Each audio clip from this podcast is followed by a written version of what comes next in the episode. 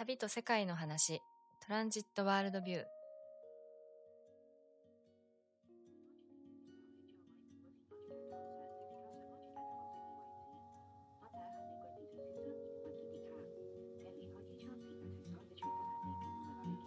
トラベルカルチャーマガジントランジットのポッドキャスト。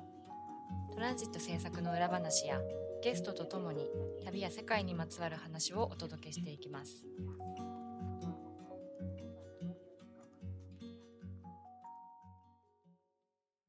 さんこんにちは。トランジット副編集長の菅原です。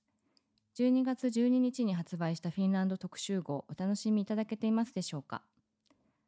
トランジットでは2012年に北欧特集2016年にオーロラ特集とフィンランドを一部取り上げてきたことはありましたが一冊丸ごと特集するのは初めてです。今回はデザインや群島カレワラサンタクロースそして今話題のサウナなどフィンランドのさまざまな魅力を四季折々で歩いて見ていこうと旅をしてまいりました。その中で2021年の秋から冬にかけて北極圏のケミアルビという町に滞在しカルフンケイロスというロングトレイルを歩いた模様を記事にしてくださった写真家の石塚源太郎さんをお招きしてその時の様子について聞いていきたいと思います。石塚さんこんにちは。よろしくお願いします。よろしくお願いいたします、えーまず石塚さんのプロフィールをご紹介させていただきます。1977年東京都生まれ写真家。19歳からバックパックの旅を始め世界中を旅しながら撮影してきます。パイプライン氷河ゴールドラッシュの遺物などをモチーフにした独自のランドスケープを撮影してこられました。現在は国立新美術館ロマーニ・アステンアーツ前橋で展示されている潜在風景の展示に参加されています。2つの展示を同時に準備していただされている中で、うん。とてもお忙しいところフィンランドの滞在記を書いていただきありがとうございました。こちらこそありがとうございました。お疲れ様でした。えーそうですね。えっ、とちょうど美術館での展示が2つ重なってしまって、はい。えっ、とその期間であのー原稿とか書けるのかなという不安があったんですけど、はいフィンランド語はどうしてもやりたいということうで、んありがとうございます、よかった、あのーそうですね。あのー2021にえっ、と行ってたんですけれども。はい。どういう経緯で行ってたんですか、えーっともともと2020年に決まってたプロジェクトだったんですけれども、うんうん。北極圏の、えーっとアーティスト・イン・レジデンスに滞在しながら滞在制作をするという形で、はい。えーっとケミエルビーというすごく小さな人口数千人の観光客がほとんど誰も行かないであろう、はい。あの町にえあの滞在していましたね。でちょうど僕がそのい滞在していた2021年っていうのはオミクロン株がまた世界的に流行するちょっと前の時間であギリギリ。かろうじて、えー、とワクチン打ってれば出国もできたし、うん。えー、とただあのそこからまたオミクロン株があの拡大してしまったのでまたそこから結構海外旅行が行く行きにくくなった手前の時期っていう感じでしたうね。ん。滑り込みって感じで。そうですね。うんうん。なので、あのーその体験が結構強烈だったので、はい。フィンランド語で声かけてもらった時はあ必ずやらねばいけないなと、あのー思い、一つの締め切りを抱える中で、はい。そうですね、あのー形にできてよかったです、ね。ありがとうございました、はい。素敵な記事を書いていただきました、うん。うん。ケミアルビってところは、はい。ロバニエミっていうね、あの、はい。サンタクロースで有名な。町のはい。少し、少し西にな西。あごめんなさい、うん。東になるあっていう感そうでね。じですすね。東のちょっと北みたいな感じですよね。うんうんうんなんか北緯68度線というのがあって、うんでえっ、とあ66度線かな？66 66度何度っていうなんか12月の、えー、と冬至の時期にはその緯度を、えー、と超えるとうん。太陽が全く昇らないっていうあの緯度があるんですけれどもそこの、えっとラインよりも少しだけ下っていう感じに位置するうん場所ですごくあの北緯が高い場所ですね。僕は長くあのアラスカに、えっと撮影のために行っていて、うん。まあ、住んでたこともあるんですけれども、まあ、一番北にあるフェアバンクスでも64度ぐらいなので、あ、そうなんですね。はい、ごめんなさい。ちょっん。とせ不正確だったら申し訳ないんですけどつでも、うん。えっ、と極夜と言われる太陽が昇らない、えー、と時間は、えっとフェアバンクスの場合もないので、うーあん。のフィンランドはすごくあの北極圏域がだいぶ文明化されてるというか、はい。人口数千人の町がポコポコうん北極圏の、あのにもあるのでだいぶそういうその冬が長い場所にも人が、えー、と住み着いてるっていう感じのん。国ですよね。そっか、アラスカではそういう街はそんなにない。そうですね。うんフェアバンクス以北はほほぼ町がない。人が住んでない。人はあの住んでる町はなエスキモーの人たち、はいはいはいネイティブの人たちがええ。暮らす場所以外はないので、うーん。そういう意味で言うと,、えー、とだいぶあの文明化されてるな道路の整備だったり、あの観光化されてるなというか印象ありましたえね。え。うん何してたんですか、ケミアルビで。いや僕はですねそのレアーティストのレジデンスが、はいあの彫刻立体制作の場所のレジデンスで、うん。大きいスタジオがついていて、うーんで僕がそのアーティストとして受け入れられたのも印画紙による、はい。えー、と立体物の制作ということで、うん。えー、と受け入れをしてもらったので自分でプリントした1メーター50ぐらいの大きな印画紙を筒に入れて50枚ぐらい筒に入れて、うん。ケミエルビーまで運びそこでひたすら、あの前半は立体を制作してあのほぼ誰とも喋らずに あのレジデンスからスタジオに降り、はい。ご飯をガソリンスタンド近所のガソリンスタンドのビュッフェで食べ、うん。またスタジオに戻り立体を作り サウナで締めるというあのルーティンをあの淡々とこなしていましたね。ストイックな。であとアジア人がほまずいないので、うん。でちょっとそのコロナ禍ということもマスクしてる人はいなかったんですけれどもなんか少しこう肩身が狭いまでは言わないですけれども、うんひっそりとあの暮らしていたという感じでしたへね。えはい同じ時期に他のアーティストの方って？いました。したえっ、と、パルポルトガル人の若い、えー、とアーティストの人もいたし、うんでもみんなどっかしらですごくこうちょっと引きこもり感があって であんまりそこの横の交流がなかったんですけれども、うん唯一えー、とケミエルビーの小学校で先生をしていて定年退職をしたおあのおばさんが、うん。あの原稿にも少し登場するんですけれども、はい。えー、とピルコというそうですね、えー、と彼女とが唯一の話し相手だったっていう感じでしたね。うん。印画紙をそのはい。立体にするっていうのはうんうんうん。どういうものですか？えーっとですね、えーっと印画紙って普通の紙に比べてだいぶ弾力があるんですよね。うん。硬いわけじゃそない。うですね、うんなぜなら上にあの化学物質を観光するための化学物質を塗っているのでそれに耐えられるようなコート紙というのかな、うん。えーっと弾力がある紙があって RC ペーパーっていうんですけど、うんでその弾力を使ってくしゃっとやると、まあ立体が造形できると。うん。でそれをくしゃっとやっていったところを裏を縫製していくとその形をキープできるんですけれうども、ん。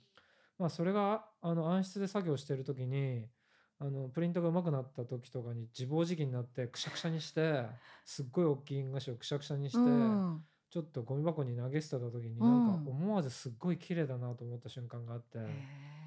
へでこれそのままインスタレーションに使ったらすごく3次元的な表現というかえ2次元だった写真の新しいあの表現形式が見つかるんじゃないかなと思って2000そのコダロヌカガのえっ、と天王ザイルの、えー、とギャラリースペースで個展をした時に、えー、と一番最初に発表したのがきっかけなんですけれどもそこから、えー、と少しずつ進化していき、うん。でその立体物を持って、えー、と自然の環境なりスタジオの環境なりで再撮影をする、はい。つまり立体物に映った例えば都市なり、うん。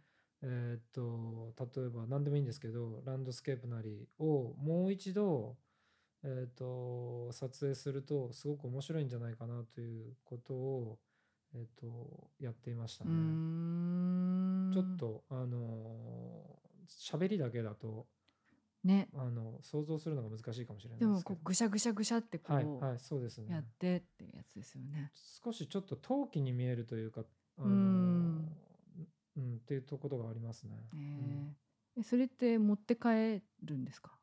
えーとね、全部は持って帰ってこれなかったうので、ん。もうそれは持って帰れないだろうなっていうのは想定してたので、うんうんうん。それで環境の中で撮影するっていうことをやってまあ、したね。は。いはい。丸めて筒に入れては、えーと、撮影できるんですけうあ、ん。えーと、持っていくことはできるんですけど、一うん。回立体にしちゃうとすごく繊細なものなので、一個だけお気に入りでできたものは郵送しましたけど、はい。ん。船とかで？えっと、い？や、えっと、普通の、えっと、SN あ、SMS っていうのかな、そうなん国際。郵便で、へはい、え。郵送しましたけはいはい。ど、えっと、それ以外は、えっと、まあ、廃棄してしまったって感じですね、撮影終わっん。たら。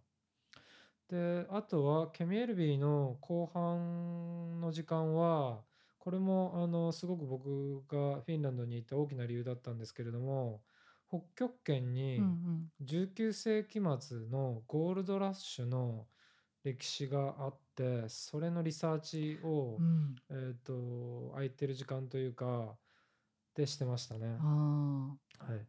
まあ、具体的にはイバロっていう、えっと、サーミ族のすごく中心的な町の周りうに、ん。ゴールドラッシュの史跡みたいなものがかなり多くあって、それがどういう状態で残されていて、どういう物語があってというのを、えっと、リサーチし、えっと、具体的には現在は、えっと、サブシークエンスという雑はい。誌にテキストと原稿でまとめたんですけれどええ。も、それもちょっと継続的にやっていこうかなと思ってますって感じですね。いや、ゴールドラッシュってアはい。ラスカとかね、アはいメリはいはい。カとかのイメージ有があっ。たので、はい。はい。うん、意うん、外ですね、フうん。ィンランドにそうですね。うん。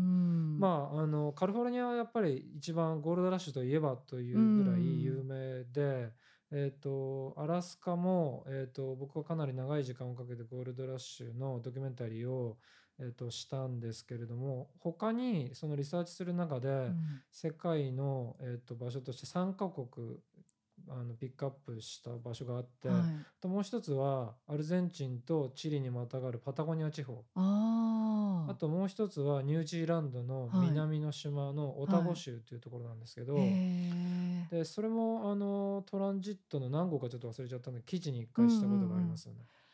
で、あとは、えっと、ずっと行きたかったフィンランドの北極圏域ですね。それがまあ大きく、いの5個の、えっと、19世紀のまあ100年以上前うのん。人類がどんな場所で金を掘っていたうのかってん。いうドキュメンタリーですよね。すごいあのはい。氷河のエはい。リアともかぶってきたりとてきますか、パイプね。ラインのエリアとかぶったりとか、そうですすね。ごいですね。まあ、辺境の場所とういうところん。で、全然誰も見向きもしなかった場所が、金という植物的な富が見つかったうことによん。り、あの人流が起きるというか、人が移あ住して、あ。はい。で、あらかた金を大体掘り尽くすうと、ん。ゴーストタウンになっていくっうていうことがあるんですけれどん。も、まあ、あの、フィンランドの場合は、金を掘り尽くした後もうまく、その、都市化していっていて、まあ、具体的には、あの、第二次世界大戦ぐらいまでずっと金を掘っていたりしていたので、フへィンランドの場合は。え。で、そのままちょっと観光産業につなげたり、スキーリゾートにつなげたりしていて。結構他のパタゴニアとかアラスカとかの地域とかに比べて、ゴーストタウン化もせず、こんな場所で金掘っていたのっていうような結構、あの、リゾート地が結構多かった印ん。象ですね。あ、はい。面白いですね。はい。全然違うんだ。まあ、サーリセリカって有名うなスキーリんゾートがあうんるんですけど、はいはい。そのあたりえも、え。もともと、金が見つかったことによって人が入植して、すね。そうですね。はい。へといえ。う歴史がありますね。で、まあ、大体その、そういう歴史って忘れられていってリサーチしている人が僕は少ないっていう印象なんですけうど、ん。フィンランドの場合は、あの、ヨーロッパの人たちって本当に歴史意識が高いなっっていうふうに思ったんですけれども、どういうところに誰が住んでいてどういう人物がどのぐらいの金を掘ったっていうのをすごい克明に記録に残していて、それはすごくあの日本では手に入らない情報なので、あの貴重な資料や情報を現地にあの行って入手できたのであのあんまり話し相手はいなかったんですけれども 密かにあの、ええ、ガッツポーズをしたりとかしてる瞬間がありましたね。すごいそれをコツコツ毎日やり続けた結果、やることがなくなってしまったという。そうですね。あのやることがなくなったっていうのも一つなんですけれど、はい、その北緯68度線ぐらいのエリアを9月から10月11月になっていくとあの本当に旅行するのが難しいことに、あの時期になってしまって、うん、なぜかっていうとまず川が氷結して、はい、えっ、ー、と何というのかな、えーと、自然の中に入っていくのが相当難易度が高い。うん、であとはグッズとしてそのスキーのクロスカントリーの道具一式も持っていなければいけないとかいろいろなんかあのリスクが高くなりすぎていてあのマイナス20度ぐらいになっていくと、はい、なんかあの日照時間も短くなりますし、あのちょっとあの僕が持っているようなアウトドアの,、あの能力だと撮影するのが難しくなってしまったっていうのも一つあの理由としてあるんですよね。ちょっとケミエルブに残ってサウナに入りながら、うん、あの読書したりあのアマゾンプライムを見ているような時間の過ごし方になってしまったっていう感じですね、えー、最後の方は。い。そんな中、はい、このカウルフン・キエロスというトレイル道を歩こうとしたっていうのは、ね、はい、はい、どういう理由があったんですか？えっとなんか僕一番最初にフィン覚えたフィンランドがオーティオトゥパっていうあのフィンランド語で、それは避難小屋っていう意味のあのフィンランド語なんですけれど、フィンランドをの森文化を象徴するものとしてオーティオトゥパはすごくあるんじゃないかなと思っていて、まあ、どういうことかというと一人でノコギリと斧とかを持っていって、えっと男が森の中に小屋を建てその中で冬を過ごせたりするようなカルチャーがあのフィンランドにはありますと。うん、でそういうあのすごく古いオーティオトゥパがあの森の中にところどころ残されてるんですよね。でゴールドラスのリサーチにそういうオーティオトゥパをすごく数々見てきていて、うん、であのそういうオーティオトゥパがあの点在しているエリアであれば、うん、えーと、僕のアウトドア能力でも夜を過ごすことができるし自然の中に入ることができるっていうのは分かっていたのでうんうん、でそういうオーティオトゥパがあの地図上であの確実にあるような場所としてカレフンケオロスという国立公園の中であれば、はい、えと合計80キロぐらいかな、うん、えーと、トレイルをリュック1つスノーシュー1つでえーと、うん、あの歩けることができるだろうということで、えーと、残りの時間をもう日照時間もほとんどなくなっていたような時間だったんですけれども、はい、あのずっと Amazon プライムばっかり見ててもしょうがないと いうことで、うん、えーと、リュック一つでもう一度あの真冬の森の中に繰り出してみようということで、えー、と今回トランジットで、えーと作った記事をですね、はい経験さ、えー、していたという感じですね。そのカルフンケロスっていうのがオウランカ国立公園っていうねところの中にあるトレイル道で最も古いと言われるそうですね。まあほぼロシアっていう感じの、ね、うん、そうですよね。本当に、はいはい、フィンランドのロシア側の国境に近いところで、で森がすごい深いっていうのと、はい、特徴としては起伏が激しくないっていうことがあって、でまあフィンランド人の人たちはその起伏のなさみたいなものを、うん、まあスウェーデンとかノルウェーの方がもう少し山があったり海があったりするので、うなんかあのちょっと羨ましいという感情を持ってるんだなっていうのも言って分かったんですけれども、でもまあある種ずっとあの、まあ、考え事というか散歩をするような感覚であの誰もいない避難小屋に泊まり、はい。冬はたあのあ冬じゃない夜は薪をくべながら、うん。あの夜を過ごすことができるので、うん。すごくこうなんだろうなあのフィンランドだらしい経験ができたなっていうふうに思いましたね。いいなあ帰ってきてからその唯一僕の話し相手だったあの小学校で先生をしていたフィンランド人の人に歩きに行ってきたって言われたらすごいクレイジーだって言われましたけど フィンランド人は誰もそんなことをしない。僕は勝手にフィンランドらしいことをしたと思ってたのに誰もそんなことしないっていうふうに言われましたけどね、はい。確かにあのトレイルの中で誰も会うことがなかったうですけどん。ね、えもうすごい雪の中を歩いてるわけですよね。そうですね、うん。でまあ薪をくべることができると言ってうも、ん。あの本当に寒いので、はい。あの火は寝てる間になくなってしまうので、うん。起きてはい。23回薪をくべ直さなきゃいけなくて、うん。夜が本当に15時間16時間ぐらい続くので、はい。あのやることがないっていうか、ねあのなんなまあ本本を読んだりもしてたんですえけど、うん。あのすごく不思議な時間でしたね。うん。時間がなんかすごくこうなんでなんていうのかな。なんか重みとしてなんかぐっとこう自分の体にうん。かかっているような感覚っていうか。うん。すごく不思議な時間でしたね。いやあのコロナ禍で旅うんがストップしてしまって、うん。石塚さんはもうさ散々いろんな国に回ってきたうん、じゃないですか。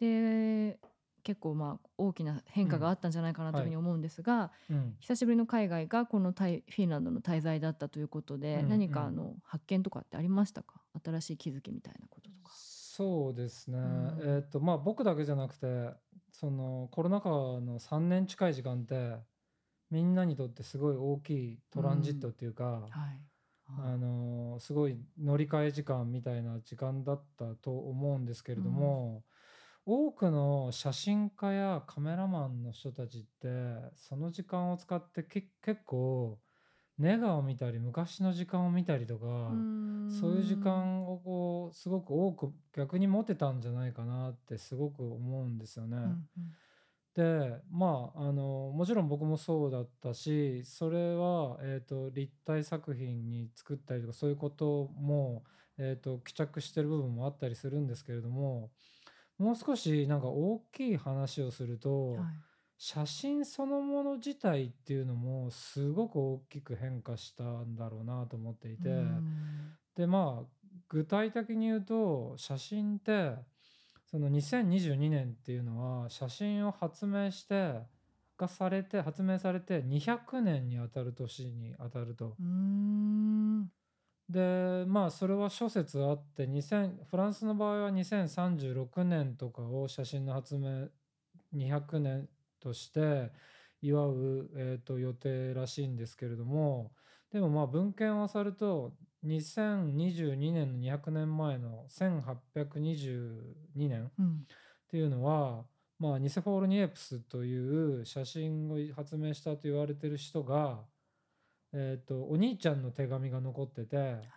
カメラ・オブスキュラの中のイメージを弟が定着したらしいぞと。ああ。そういうその節目の年にあたると思うんですけれどもあの写真自体っていうことのその200年の変化ってとんでもないものがあって今の世の中を見渡してみてもカメラを持っていない人携帯電話についてるカメラを持っていない人ってほぼ東京とかだといないんじゃないかっていうぐらいな状況だし、でプラスカメラがついてる場所といったらあらゆる車にもつけ始め、うん。あらゆる街角にもつけ始めで画像認証みたいなものっていうのがすごく重要な感じになっていてもはやその写真がない世界なんて考えられないっていうかうん。写真はなんかいい写真とかっていうよりはただの一つの状態でしかないし。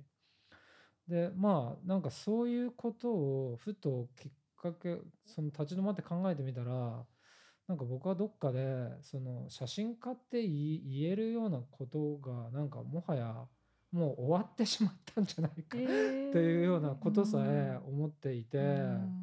でそれがやっぱり立体みたいなものを作り始めたりとか、まあ、編み込みのあの今回美術館で展示してる編み込みの作品を作ったりとか、あとはそのフィンランドで長く一人で過ごした時間の結構大きい考え事の一つだったんですよね。でまあそれで、えー、と写真をは今まで通りもカメラマンという職業も続いていくだろうけれどももはやその僕らが写真を始めたような20年前とかということとは全然違った状況であるしその進化していく過程っていうのはこれからもどんどんどんどん続いていくというふうに思われるし、その時にどういうふうな新しい写真の可能性みたいなものを提示できるかっていうのはかなり、えー、とコロナの時間で考えてでそれで展示の方法とかにつながってるっていう感じはありますね。うんはいなのでそういうことを考えるといまだにテキストと,、えー、と写真を紙に印刷して旅雑誌を続けているトランジットっていうのがもう奇跡の状態でしかないなっていうふうに あの逆に思いますね。はい。褒めてらっしゃいますそれ。褒めてますよ。褒め方以上の何者でもないですけど、はいはいはい。ありがとうございます、うんうん。いや本当にあの奇跡的なことで、うん。そういうことにあのあの応援していきたいなということもありますね。うん。はい嬉しいです。はい。今おっしゃったように編み込みのはい。写真っていうのを、うんうん。まあご覧になってない人はどういうことかってちょっとわからないかもしれないですけど、うん。私はその国立新美術館のあの展示見させていただきまして、あの壁一面にね氷河の大パノラマ写真があって、アイスランドですか？あれ街は。うんえっとアイスランドですね。アイスランドの街と、はいあの氷河の写真と、うん。うん。それでその印画紙を編み込んでそれがう氷河の写真というか作品が展浮かび上がるような展示をされてたんですけど、はい。すっごい素敵で、うん。なんか迫力があるんだけど繊細さがあって、うんうんうん。なんか新しいなと思った思いました。ありがとうございます。なんか具体的には本当に国立新美術館で展示されているものを実物を見に行っていただきたいんですけれども、ね。まあ少しだけあのもう少し補足すると、うん。なんか画像を見る時ってこう人ってあのスキャニングをするみたいな感じで見ると思うんですよね。平面の画像を見る時、うんうん。絵だろうが、えーと写真だろうが版画だろうが。はいはい。でそれはなんかこう操作ってスキャニングって走るに、えー、と査定の差って書きますけど、はい。そのなんかスキャニングする目の視線みたいなものを編み込むことによって結構ズタズタにするような感覚があるというか。ん。でそれが逆に常に情報としてなんか消費され流されていく写真に対して一歩立ち止まって見るきっかけになるんじゃないかなっていうのをちょっと思ったんですけど。で国立新美術館で特に8メーターぐらい天井があってうんすんごい遠くから1枚の絵をうん。見て近づいていくことができるじゃないですか。そのあるポイントで、うんただのマス目みたいな感じで見えてた、うん。まあ、伊藤若冲とかもマス目みたいな絵を描いてたりしますけど、あーはいはいはいはい。ああいうものなのかなっていうふうに見てたらあるポイントで編んでるっていうか肉体的うなん。その行為として時間的な蓄積として編むっていう画像があるっていうのは、結構面白い思いつきなんじゃないかと思って あの苦労して、えー、ともうこれトランジットの原稿落ちてしまうかもしれないな と思いながらえーとひたすらあ編み編みしてたっていう感じそうだったんですね。はいはい。いやあれを見たらちょっとしょうがないですね、うんあの時間かかりますよねそれは。ただもう少しその編み込むっていうことに関して話すと、うん。そのテキスタイルっていうのはまあフィンランドですごくこう花開いた文化の一つだと思うんですけれども、歴史的には、うん。人類の歴史的にはすごく古いカルチャあーでー確かに。その旧石器時代とか新石器時代とかそういう時代まで遡ることができるらしいんですね。ですごくその古い編み何かを折ったりする機械とかも見つかったりする。そうですね。つまり僕らが考えているよりもすごくプリミティブな行為なんですよね。確かに。でまあ要は植物の保存とか食べ物の保存とかに使ってたと思うんですけれども、その編み込むという行為自体がそこから文様とかができるっていう行為自体が、うんある種なんかその知性というか、うん人間の知みたいなのの深い部分とつながってるんじゃないかな、みたいなことも思ったり、うんで言葉よりもその書き言葉としての言葉はい。よりも深いその古いっていうことを知った時に、うん。さらに面白いなと思ってでタイトルを「テクスチャー」という、そうだ。えっと、編み込みの作品に関しては「テクスチャー」という、まあ、要はテキスト書き言葉の語源としてうのんラテン語があるってことを知った時にすごく面白いな。つまり。書いて言葉を残す僕らの世界のミニチュアみたいなものトランジットみたいな雑誌みたいなものも含めたものを残すよりもさらに前の段階として僕らはそのなんか世界の変容というか地の在り方みたいなものをなんかその辺の植物を乾燥させて編んでるという行為からすでに行っていたのかなっていうのを、うんということまで、えー、と考えてたんですけどね。すごい面白いです。はいえ、あれなんかはい編み機みたいなのをご自分で作ったんですか？あいやいやあれは、えっと裁断機うをん。購入して、はいはいまあ要はロータリーカッターって言われるものなんですけど、うんそれを僕は暗室の中で写真大きなプリントを自分で作るんですけれども、それを2枚作って、うん。1枚は縦に裁断し、うん。2枚目は横に裁断し、うんそこからさらに、えっといろいろな編み方が世の中にはありまして、あまあ、デニムのようにあの編む綾織りという織り方から、ーうん。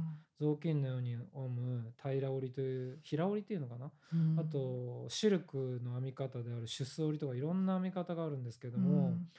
なぜか写真のイメージを編むには綾織りというなんか鍵状に編んでいくのがまあ121212であの数学的にあの規則正しく編んでいくんですけども、うん。が結構合うということをあるポイントで発明は発見して、それで今回美術展美術館で展示してる、えー、と全部ので6作品うん。も全部、あのー今回は綾織りしてますね。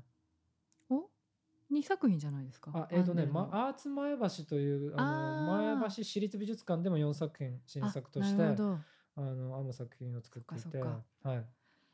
でいまあこっから先編み方含めえっ、とさっき言ったテキストが出現してくる瞬間とかも含めて、いろいろな可能性を感じているのであのしばらく日本は冬も続きますし、はい。あのまた編み編みした時間が続続いていくんじゃないかと。まさかの展開ですね。静香さんが。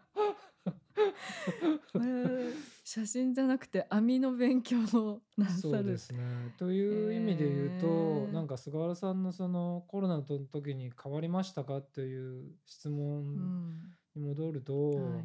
僕の中ではすごくこう大きな変化があって、うんで膨大な量のネガが、んあの自分のアトリエの中にはあるんですけれども、そういうアトリエとかにある膨大なネガを見ながらこれを編んだらどういう風になるんだろうとか、始め始めてしまうともうあの旅にさえ行かなくていいんじゃないだろうかっていう そういう状態ですね、今。はい。なんかでも確か2年ぐらい前に一度はい。アンシテンをおじお邪魔した時に、はい。もう楽しくてたまらないっておっしゃってたもん、あはいはい。はい。え石塚さん、もうなんか旅行かなくていい、はい ここにずっといたいみたいなこと。やっぱ考えるこう時間ができるし、ね。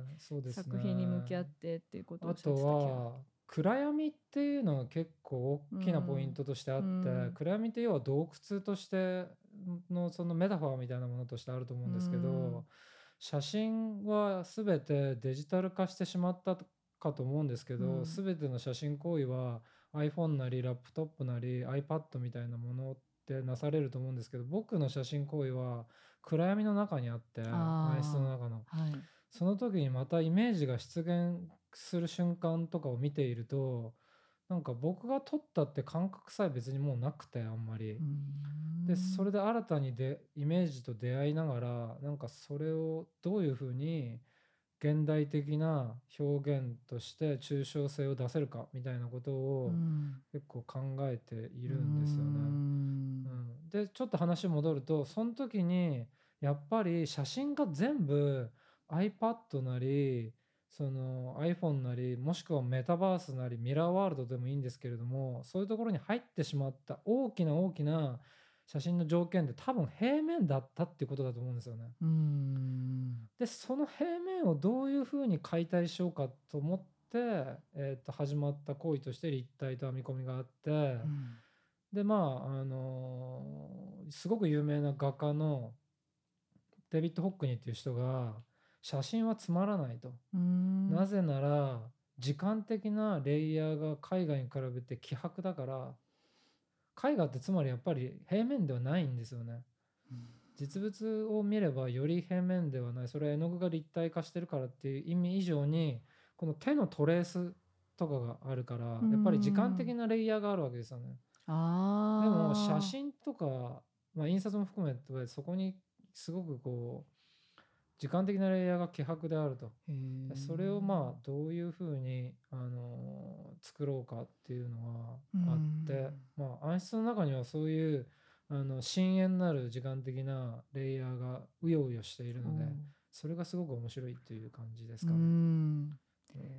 いやーもうなんかインスタントは程遠いお仕事をなさってるじゃないですか。そうですね。静香さんはそのアラスカの大自然をもう何百キロも駆け抜けうてん。パイプラインを撮影したりとかカヤックに大型レンズを乗せうん。て氷河を撮りに行ったりとうか、ん。ね、今回の編み込みもそうですけれどうん。も、うん。ハードな極、うん。誰もいないところでハードな撮影をしてたりとかうん。仕事をししてるって感じがうん。するんでうんすけれどうん。も、うんじゃあこれからその編み込みの写真とかも、ひょうん。今回は氷河だったけど、うん。別のモチーフの写真でってこともありえるんですか？ね。うん。今回の国立新美術館での展示は氷河だけに、えー、とモチーフを統一しました。はい。でそれは、えー、とすごく実験的なことをする自分の行為があのモチーフがバラバラだとちょっとあの伝わりづらいかなと思ったんですけれども、来年、えー、と少し今予定されている個展ではもうひょモチーフもバラバラに例えばベトナムのあの少女を雨の日に撮った1枚の10年前の写真を編み込みしたりとか。わからないですけどどなんかノルウェーのあので泊まったゲストハウスのタンスみたいなものを立体化させたりとか、でさっき言ったみたいなフィンランドでずっと、あのー撮っていた、えー、と自分の作った立体を森の中で撮った写真とかそういうものを組み合わせたような展示を今、えー、と構想してたりしますね。うん、楽しみです。うんいやぜひ皆さんねご覧いただきたいですね。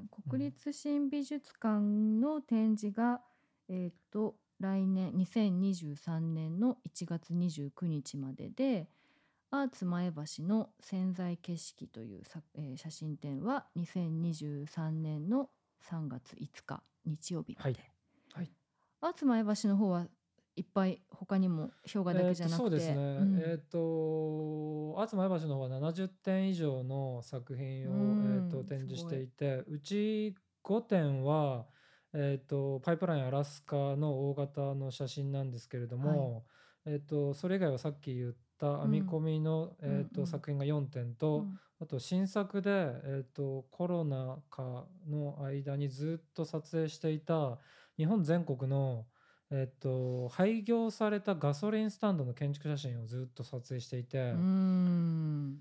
まあ自分のネガを見る行為と同時にどこにも海外に出かけないで日本を撮ろうと思った時にどういうものを撮ろうかなと思ってずっと気になってたものとして、はい。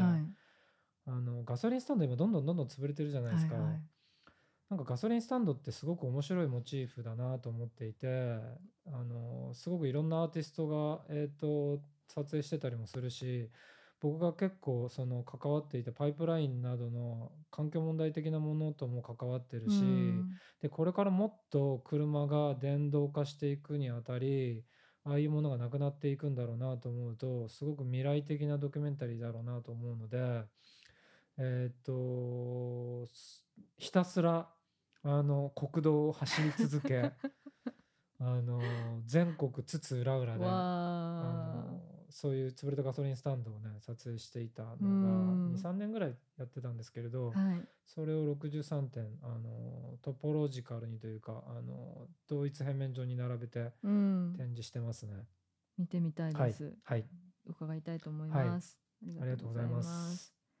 じゃあ2023年はまたその個展の準備などをしたりとか、はい。なんか僕の宣伝ばっみばっかりになってしまって本当に申し訳ないかとんでもないです。フィンランドの話もう少ししなくてフィンランドの話。はい。はい。なんかフィンランドああと印象的に印象な残ってることありますか？そうですね。なんか取ってつけたみたいな話になってしまいますがそれでもやっぱりフィンランドといえばサウナとはい。いうことを思い浮かべる人も多いと思うんですけれど、僕の中でも結構ねあのアルバールとかフィン、サウナかみたいはない。感じだった、あったんですけど、うん。あの本当にケミアルビーのあの市民プールとかについてるあのサウナやレジデンスにもサウナがついていて、あん。の多くのフィンランド人と一緒にフィンあのサウナに入ったりする機会があったんですけど、うん。あのやっぱり感心したのが、はい。あのロウリュというあの水桶で焼け石に水をかける行為。はいはい。シュワーっとね、はいはい。スチームがなあれが本当にあのフィンランド人って上手なんだな。つまりなんかボーリングみたいに程よい加減で程よいスピードで水をまんべんなくかけるのってある種なんか手首の返しだったり あの腕のなんか繰り返しのその動作子子供からやってるような動作うん、みたいなもの身にし身体に身についてるものってあるじゃないですか。はいはいはいでそれがやっぱりフィンランド人って上手でロウリューの水かけみたいなものがそれにはちょっと感動して僕もそのフィンランド人の手首の返しとかを見ながら あの学習してたんですけれどもあのだいぶ3ヶ月近くいたんですけれども、はいまあ、フィンランド人レベルには到達できなかったって感じですね。はい。遠いですか？まだ？いや上は。手でしたね。なんかおじいとかも上手でしたね。うーん。はいうん。なんかやっぱ美しい所作みたいな感かけじなんですか？すぎるとやっぱりダメだし、まんべんなくかけないとやっぱり最適なロウリュを得られないし。という意味であのなんというかあのすごくこう奥ゆかしい行為じゃないですかそれって、はいはい。そのアメリカ人みたいなイケイケなあのカルチャーではないなっていうのはやっぱり思いましたね。なるほど。はい。程よい感じまあ、アメリで、カにももちろんいろんな多様なカルチャーがあると そうですね。はい。あのい大枠で言うとってことですよね。そうですね。はい、うん。はいそれはちょっと感じられることができましたね。3ヶ月間でしたっけ？三あと、フィンランドの話もう一個だけ付け加えていいですか？あ,、もちろんです。のー僕が行った国々の中で、あの、一番綺麗好きな国民でしたね、フィンランド人って。で、本当に隅々まで掃除が行き届いていて、うん。で、それはなんかフィン、そのサウナみたいなもので常に綺麗さっぱりしているっていうことも関係していると思うし、あーんんん。でホームセンターに行ってお掃除道具コーナーみたいなところにはいはい。行くと、あらゆる形の、うん。あらゆる長さのブラシみたいなのが出たりしてて でそれは結構僕の中で発見ですごく、うん。あの僕もその暗室作業をするので大事なことっていうのがプロセッサーと言われる現像液とかの掃除なんですけれどうもん。あのそれはすごくあの楽しい買い物があのへー。この長さのブラシ最適この毛の強さいいよなっていうような あの感じの、あのことがありましたね。選択肢がはい。すごくあるってことですね、はい、それはあのちょっと原稿にはできなかったのであそうですね。あのこの Spotify でちょっとい言っておきたいなポッドキャストで。はい。うんありがとうございます。はい。じゃあちょっとホームセンターとかフィンランド見てみるのいい感じなんですかね。そうですね。うん見たことなかったですね、うんうん。そう言われてみると。あらゆる国に行って、うん。あのあいろんな人パパブに行ってうん。その国民を知知るとかいろいろあると思うんですはいけども、はいはい僕はホームセンターに行くとあそのあ国が結構知ることができたりします、なるほど、普段行かれてる人のうん。あれですよね、うん。はい。フィンランドの素敵な情報ありがとうごいざいます。やいやいやいやいや、はい。まあアルバート・アールト話をも付け加えると、うん。そのロバニエミという空港の近くの図書館は本当に素晴らしい図書館でしたはい、ね。はい。うん。まあ有名な場所なのでそれはいろんなガイドブックとかに載ってると思うんで、はい。あのお土産に買ったんでしたっけ？アルテック。あそうですね。最後フィンあのヘルシンキで PCR 検査しなきゃいけなかったので、うん。えーっとスツール有名なスツールありますよね、はい。の。それのなんかすごく古いやつが欲しかったので、うん。それは、えーっとお店をあの検索して珍しく、うん。あの目指していきましたね目指して。最後に、はい。お目当てのものが買えましたか？そうですね。あはい。よかったはいです、なんか売りたくなさそうにしてましたねでもやっぱり。あ本当。はい。うん、ヴィンテージのものってなんかあらゆるヴィンテージのものってすごくあの世界的に価値が上がってたりするので、ううん。んなんかあの押し問答しながら買ってましたけど、はい。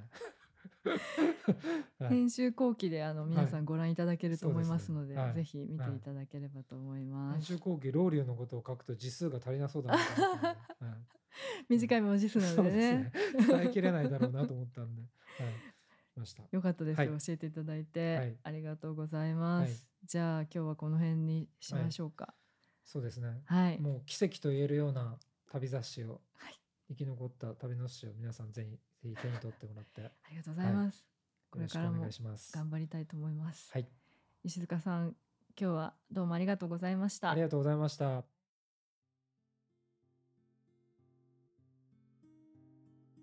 本日は石塚健太郎さんをゲストにお招きいたしました。トランジットワールドビューではこれからも旅や世界にまつわる話を配信していきたいと思います。感想などもぜひお寄せください。トランジット本誌は次号が3月上旬発売。東インドバングラデシュを特集します。そちらもぜひ楽しみにしてください。それでは皆さんさようなら。